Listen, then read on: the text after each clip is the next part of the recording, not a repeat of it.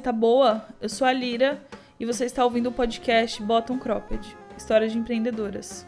Bom, gente, hoje eu quero contar uma história para vocês, um pouquinho diferente das histórias que eu geralmente trago, né? Eu sempre trago histórias de empreendedoras ou trago mulheres maravilhosas para falarem aqui com vocês, para contar histórias de vocês. E hoje eu vou fazer um pouco diferente, né? Hoje eu vou contar a minha, uma história que aconteceu comigo enquanto eu empreendia. É, se você tem gatilho aí com situações de trauma ou assalto ou, ou algum tipo de violência, então eu, eu peço que você escute esse podcast quando você estiver um pouquinho menos estressada ou, ou engatilhada, digamos assim, então, ou nem escute, tá? Mas é uma história que aconteceu comigo e eu acho importante trazer ela para as pessoas verem que nem tudo é, são flores, entendeu? É, antes de começar esse projeto, que é o Anarquia Clube, eu fiz uma pesquisa com mais de 50 mulheres e a maioria delas me diz que o que mais irrita elas no empreendedorismo é essa romantização de que é tudo um mar de rosas. E ai, meu Deus, começa aí que você vai ficar milionária. Isso irrita as mulheres que empreendem na vida real. Então eu achei legal fazer essa ponte e trazer essa história que eu trouxe, que eu, que eu vivi. E eu vou tentar ser o mais sucinta possível, porque eu já gravei esse podcast três vezes e todas eu sou muito prolixa, tá, gente? Então é isso, bota o seu cropped, reage. Se você não gosta de cropped, bota um pijaminha, tá? Reage, passa um cafezinho e vem escutar essa história. E se você não conhece o projeto, o Anarquia Clube de Empreendedoras é o meu projeto de vida. Eu falo para outras mulheres que desejam empreender sem romantização, que são suas próprias patroas, e como você melhora os processos que você tem e aprende mais coisas para você empreender mais e melhor. Então tá. Então, botou seu cropped aí, passou o cafezinho, faz o seu cappuccino aí e vamos conhecer essa treta. Bom, gente, eu vou tentar ser menos é, bagunçada possível, mas são muitos fatos que culminaram nesse dia. Então eu vou dizer para você o seguinte: eu empreendo há muito tempo, tá? Eu comecei a empreender porque eu recebi atrasado de uma empresa que eu trabalhei. Eu sou jornalista por formação, trabalhei muitos anos na imprensa local aqui da minha cidade. Até que um dia eu estava num emprego meia boca e eu já tinha uma agência. Eu empreendia por necessidade e eu tinha uma agência com uma sócia. E eu trabalhava metade em casa, metade na rua, né? Quando eu tinha esse emprego ainda. Só que esse emprego já estava meio com data contado, porque eu sabia que queriam me demitir. E eu queria muito ser demitido, porque eu não aguentava mais o lugar que eu trabalhava, um lugar horrível, por várias questões. Posso até falar disso outro dia. Enfim. E aí, quando eu fiquei 100% com, com, com a minha empresa, com a minha sócia, é, eu tenho uma prima irmã, na verdade, a gente é criadas como irmãs há muito tempo. A minha prima, ela é filha da minha tia, que é irmã da minha mãe, né?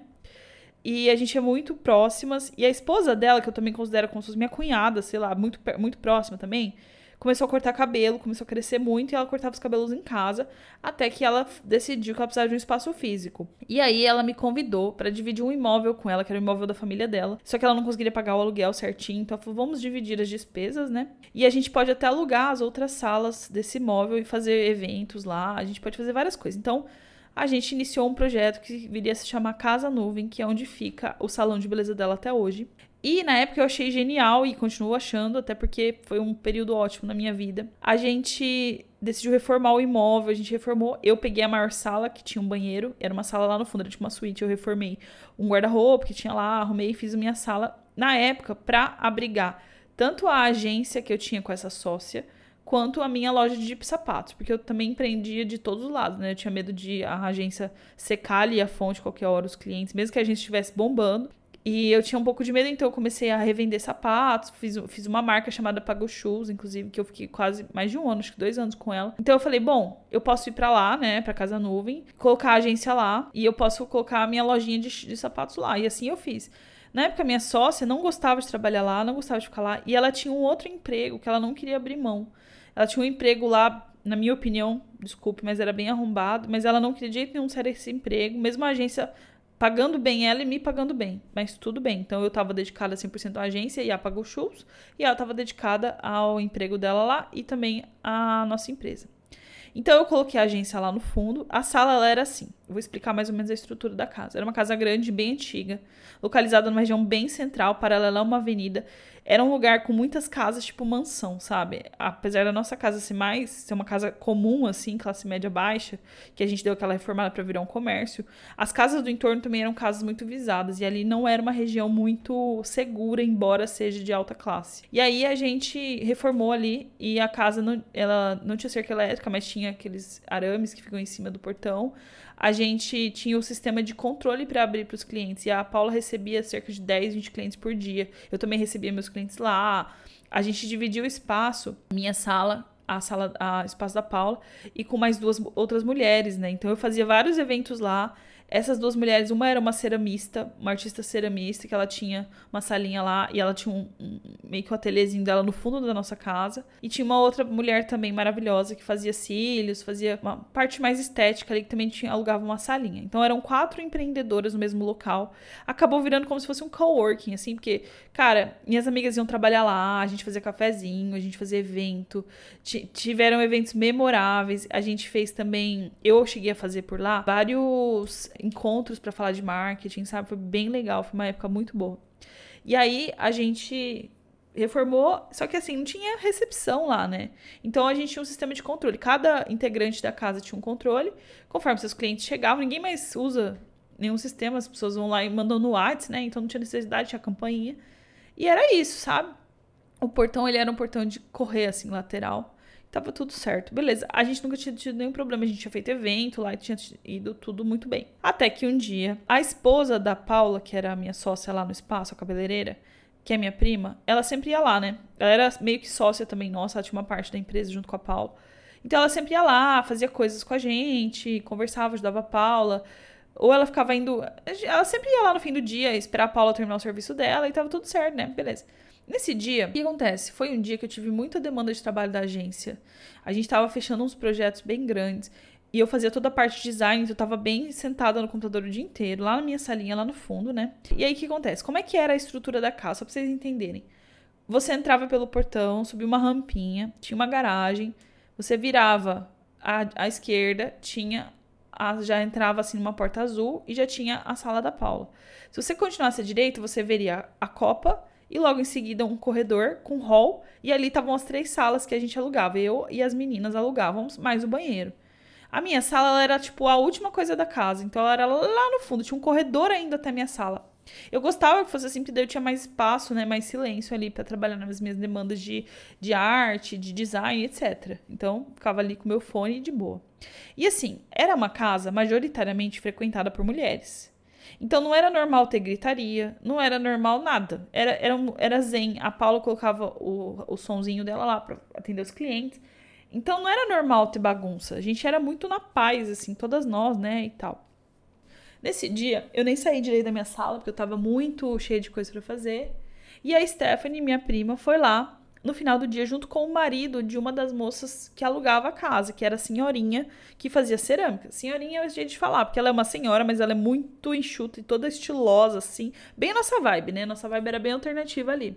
E aí, é, o marido dela foi lá naquele dia esperar por ela, eu acredito. E a minha prima também foi lá esperar pela Paula. Isso, isso era assim, umas seis da tarde. E eu sempre ficava até mais tarde direto, eu fechava a casa sozinha, né? Nesse dia, eu tava pretendendo ficar ali, porque era sexta-feira, na época meu marido, hoje marido, mas na época namorado, ele sempre passava depois do trabalho dele, ele saía sempre umas seis e meia, sete horas, ele saía do serviço dele, que era meio perto, e ia lá, sempre pra gente se encontrar sexta-feira, comer alguma coisa e tal. E nisso eu falei, ah, eu acho que vou ficar aqui até umas sete, aí quando ele chegar a gente ver o que faz. Quando deu, assim, seis horas, eu comecei, eu tava na minha sala, eu vou contar meu ponto de vista do negócio, tá?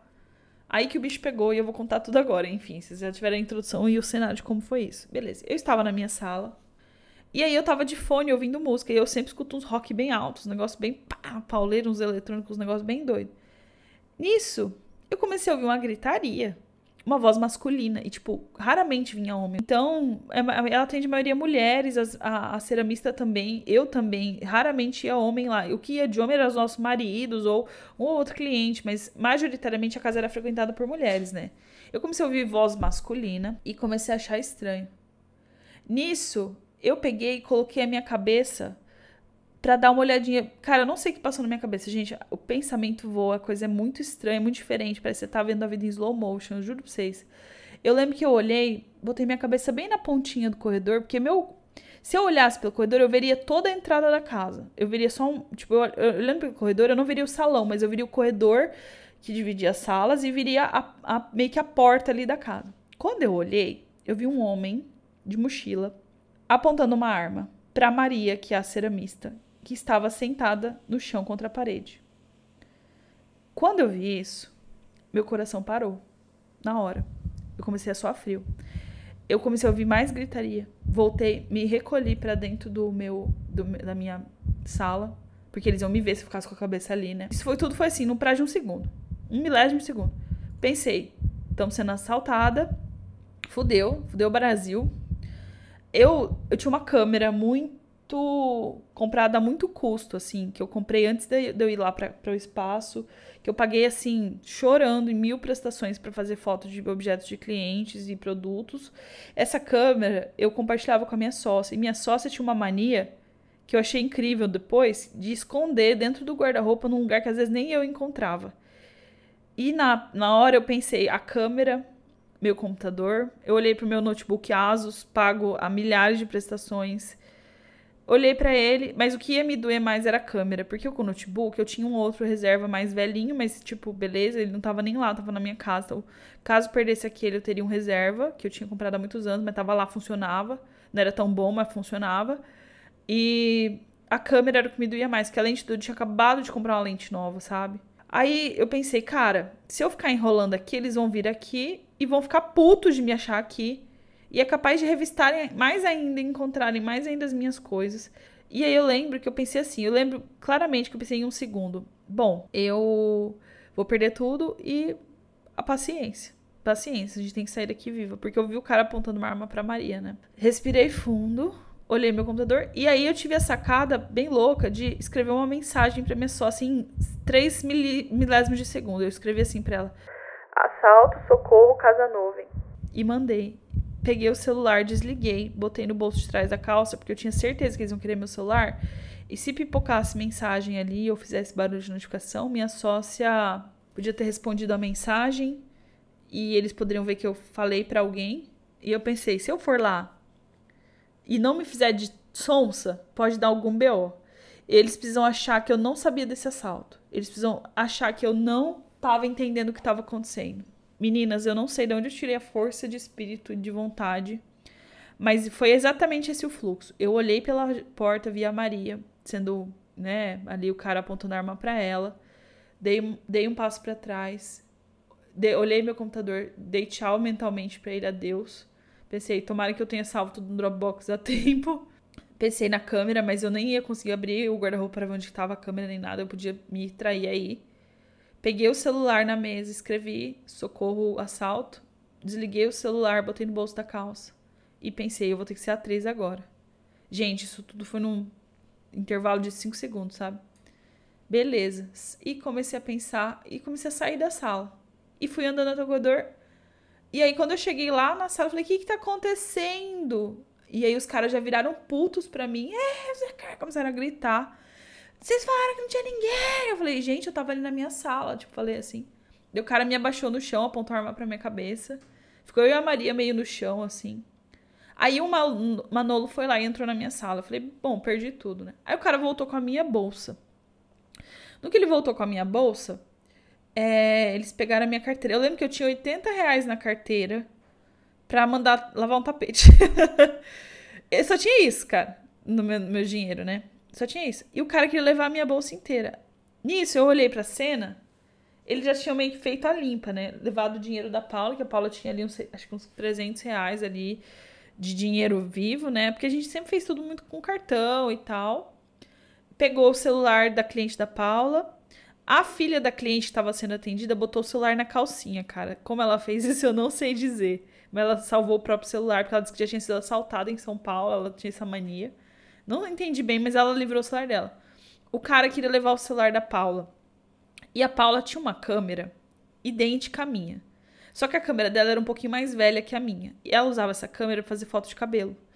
E aí tinha cinco caras, eu acho, não lembro direito, mas eram quatro ou cinco caras, eles eram bem jovens, não estavam mascarados em nada. Estavam gritando muito com a gente, apontando muita arma pra gente, que hoje a gente acha que era uma arma de festim, mas tudo bem.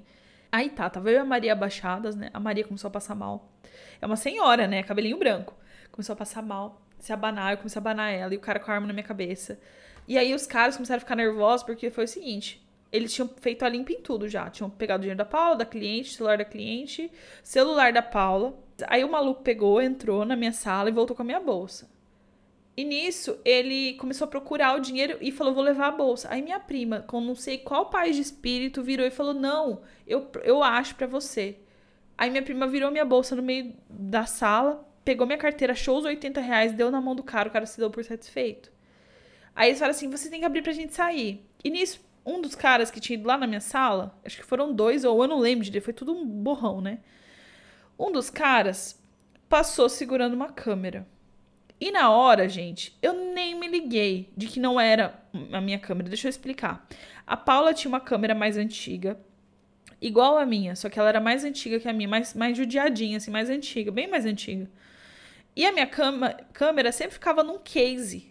Um casezinho com as lentes, com tudo. E a da Paula não, a da Paula sempre deixava ali meio por cima da mesa, porque ela sempre tirava foto de cabelo todo dia. E nisso o maluco passou supostamente com a minha câmera na minha frente. Aí eu virei pra ele e falei assim: moço, Deixa a minha câmera, eu preciso dela pra trabalhar. Eu preciso muito dela pra trabalhar. Vocês não vão fazer nada com essa câmera. Aí o cara virou, olhou para mim e me devolveu a câmera. Sério, eu juro, eu juro. Eu fiz uma cara de coitado pra esse maluco. Eu quase chorei. Falei, por favor, moço, não leva a minha câmera. Eu preciso dela para trabalhar, é meu sustento. Tipo, meti essa, gente, eu meti essa. O cara me devolveu. Nisso, minha prima foi a incumbida de levar eles até o portão. E eu fiquei agoniada, com medo de acontecer alguma coisa. Porque eram quatro caras, cinco caras, sei lá, eles podiam. Sei lá o que podia acontecer. Pensei milhares de coisas horríveis. E aí os caras saíram, minha prima fechou o portão e voltou. Uma coisa que eu não contei é que a Maria começou a passar mal, né? Eu citei. Menina, a Maria, um pouco antes deles saírem, eles estavam enrolando para ir porque eles queriam pegar o dinheiro da minha bolsa e o dinheiro da minha bolsa não saía. E aí até minha prima jogar a bolsa no chão e abrir para eles, eles estavam meio que tipo, ai, a bolsa, a bolsa. A Maria começou a ter um ataque do coração. Essa mulher começou a passar mal, rodar no chão, assim, com o coração, ela falou assim, ela virava e falava, eu sou velha, vocês estão louco, cara? A Maria, coraçãozinho, pá, pá, pá, pá. Quando os caras pisaram para fora, a Maria levantou e falou, é, então tá bom. Tipo assim, Maria atriz, né? Maria atriz. Ela. Porque os caras começaram a ficar nervosos e querer ir embora logo. Porque ela começou a passar mal. Só que era tudo mentira. Ai, Maria. Quando passou todo o nervoso ali, que eu percebi que aquela câmera não era minha câmera. Que eu percebi que aquela era a câmera da Paula. A Paula me contou depois que ela tinha acabado de comprar um celular novo, caríssimo. E ela convenceu o assaltante, antes de tudo, antes de eu aparecer na sala, ela convenceu o assaltante de que a câmera era mais cara que o celular e para ele levar a câmera. Se na verdade a câmera era muito velha, não valia nada, perto do celular, né? A bichinha convenceu o cara e o cara pegou a câmera. E aí depois eu convenci ele a deixar a câmera. Ai, ai, foi assim que a gente tomou um assalto em plena seis da tarde no centro da cidade. Aí os caras foram embora. Aí a Maria se recuperou do suposto infarto que ela teve. E aí eu fiquei abalada pra caramba, né? Fiquei bem abalada, principalmente porque o cara botou arma na minha cabeça, mas. Nisso meu marido chegou, todo mundo chegou. A Stephanie e meu marido foram lá procurar se tinham câmeras. Eu não lembro direito a configuração das coisas, mas eu sei que alguém foi procurar as câmeras dos vizinhos para ver quem que era. E a gente também foi atrás de fazer um boletim de ocorrência, certo?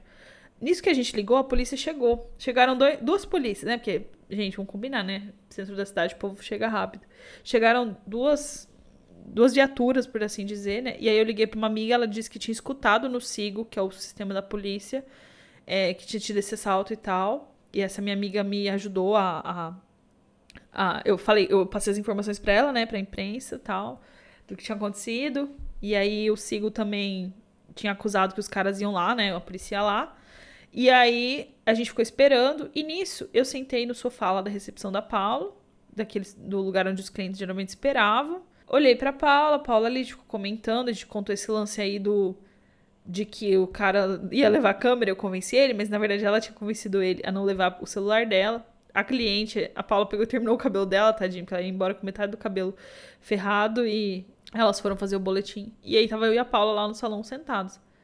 Aí eu virei pra Paula e falei assim: Paula, sua cliente esqueceu a mochila. Porque tinha uma mochila parada ali do lado da, da cadeira.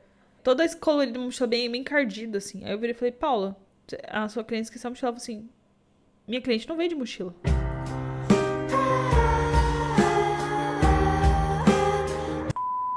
Aí a gente falou assim: Cara, sério que esses caras largaram a mochila deles aqui? Eu não acredito. A gente abriu a mochila, tinha cordas facas de, tipo, cozinha, assim. Uma cueca, umas coisas avulsa. E aí a gente deduziu, a gente acredita até hoje que os caras fizeram, tipo, arrastão, entendeu? Porque eles não, não quiseram pegar nada muito comprometedor. Eles pegaram basicamente dinheiro e celular, não, não levaram equipamento. Meu computador ficou lá, a Paula também tinha um computador, tipo, coisas assim de muito valor, tipo, eletrônicos, eles não levaram. Levaram somente celular e dinheiro. Eu fiquei bem abalada nesse dia. Foi, eles foram bem, bem grossos, assim, né? Porque, enfim, assalto. É, eu fiquei meio mal com a questão da segurança, né? E tal, como que a gente poderia melhorar a segurança ali. Mas no caso, depois a gente descobriu que a minha prima, a Maria e o marido foram rendidos na porta, ou seja, eles estavam saindo. Então não ia ter o que fazer.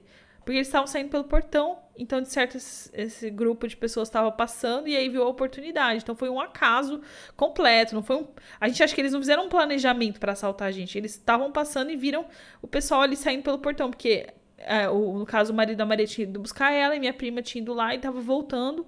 E ela foi abrir pra Maria, não sei se eles ficaram conversando um pouquinho no portão, mas era assim, era seis horas. Tava, tava claro ainda, era horário de verão, tava claro ainda. Isso tudo, tá, gente? Foi bem antes da pandemia. Gente, então eles foram rendidos na porta. Não teria muito que a gente pudesse fazer, entendeu? Pra... Ali era seguro até certo ponto, enfim. Mas eu devo dizer que isso me desanimou bastante ter espaço físico. Não acho que todos os espaços físicos vão ser assaltados, mas foi uma situação bem pessoal que eu vivi, um perrengue aí. No fim não deu em nada, a gente não sabe até hoje quem foi que assaltou, os caras provavelmente nem foram pegos, porque de certo eles estavam passando, eles não estavam fazendo aquilo em recorrência nem nada. Eu acho que ter um espaço físico hoje que seja eu sozinha, acho difícil, porque esse dia eu acho que eles esperavam entrar numa casa residencial e entraram num comércio e tinha muita gente. Tinha eu, a Maria, a, a minha prima e a esposa, duas clientes. Então tinha mais gente ali, eu acho que eles esperavam menos gente. Graças a Deus tinha bastante gente, né, presente para não dar nenhum BO mais grave. E aquilo, né? Eu lembro que quando eu tava na minha sala, eu pensei, cara, tchau, tchau computador, tchau câmera. Enfim, daí minha sócia chegou lá, ajudou a gente tal a, a fazer tudo. E foi esse o dia, foi esse o bafo que eu vivi, gente. Foi essa história ma maluca aí. Até hoje não sabemos quem assaltou a gente. E também foi inesperado, mas confesso que depois disso eu fiquei meio assim, né? Depois que aconteceu isso, eu ainda fiquei bastante tempo lá. Eu abri a tecla lá, a gente fez vários eventos e tal. Até que em um certo ponto a minha agência começou a crescer demais e eu precisei de um espaço físico, né? E aí eu até desanimei de vários lugares que eu vi, porque eram lugares bem expostos, tipo, tinha uma galeria de, de sabe comércios que tem tipo uma vitrine assim, que é tipo galeria de comércio. Eu queria muito uma sala numa galeria. Mas eu não tinha coragem, sabe, de pegar e ser abordada, enfim, fiquei meio traumatizada. Até que depois que eu, a gente, eu saí de lá, porque tava pequeno para mim o espaço, né? Ficou tudo bem entre as sócias, deu tudo certo. Tanto que a gente é amiga até hoje, todo mundo. É, eu saí de lá, aluguei uma outra casa, que foi um período legal, só que foi menos de um ano. E depois eu vim pro home office em definitivo e eu percebi que para mim o, o, o, home office é o melhor possível, né? Mas eu sei que não é para todo mundo, nem todo mundo gosta. Eu gosto. E enfim, gente, essa foi minha história de empreendedora, para vocês saberem que nem tudo são flores. Além de perrengues da própria situação de empreender, existem coisas como essa que você pode passar. E se você tiver uma história que você queira contar para mim de um perrengue que você passou ou de um conselho que você queira, uma situação desafiadora que você tá vivendo, escreve para mim no e-mail bota um cropped com dois p's ed, tá?